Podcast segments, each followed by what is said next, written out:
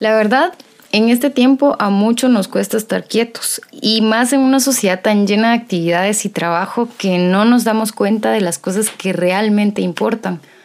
Cuando te das cuenta que tienes que detenerte, tener un tiempo de reposo, cambiar hábitos, rutinas, etcétera, etcétera, eh, simplemente tu mente no lo logra asimilar.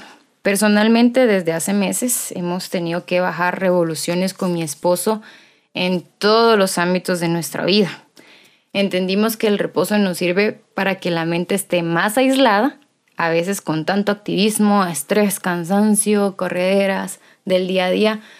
No logras ver ni ordenarte ni descansar y ver claramente lo que realmente importa y lo que es prioridad. Para mi caso, me he dado cuenta en estos últimos tres meses que mi prioridad es mi familia. Tengo una bebé de año y medio y y mi esposo ahora y también mis papás y mi demás familia y me he dado cuenta que, que es importante cambiar hábitos, cambiar rutinas, dormir mejor, comer mejor, etcétera, etcétera. Y con respecto a eso les quiero contar mi experiencia. A mí me gusta la jardinería y a través de eso Dios me habló. Tenía unas Pascuas porque me encanta ponerlas para fin de año y siempre, siempre se me habían muerto las paraba tirando como muchos lo hacen, entonces, pero me pasaba esto por falta de conocimiento. Esta vez quise investigar un poquito para que no me pasara lo mismo y para mi sorpresa me di cuenta que lo que sucedía era que las Pascuas entran en una etapa de reposo y el hecho de que se le caían las hojitas es totalmente normal cuando yo pensaba que se estaban muriendo.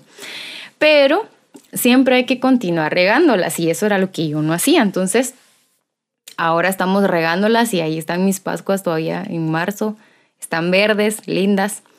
Y en septiembre justamente la Pascua se debe aislar totalmente de la luz por varios días para que vuelva a florecer sus hojas rojas.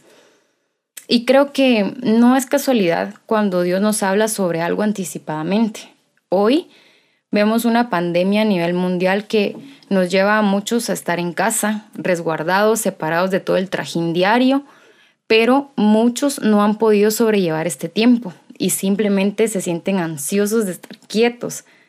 Quiero decirles que el tiempo de reposo es importante para que podamos, uno, ordenarnos física, mental y espiritualmente, pero es importante que podamos seguir regando la planta.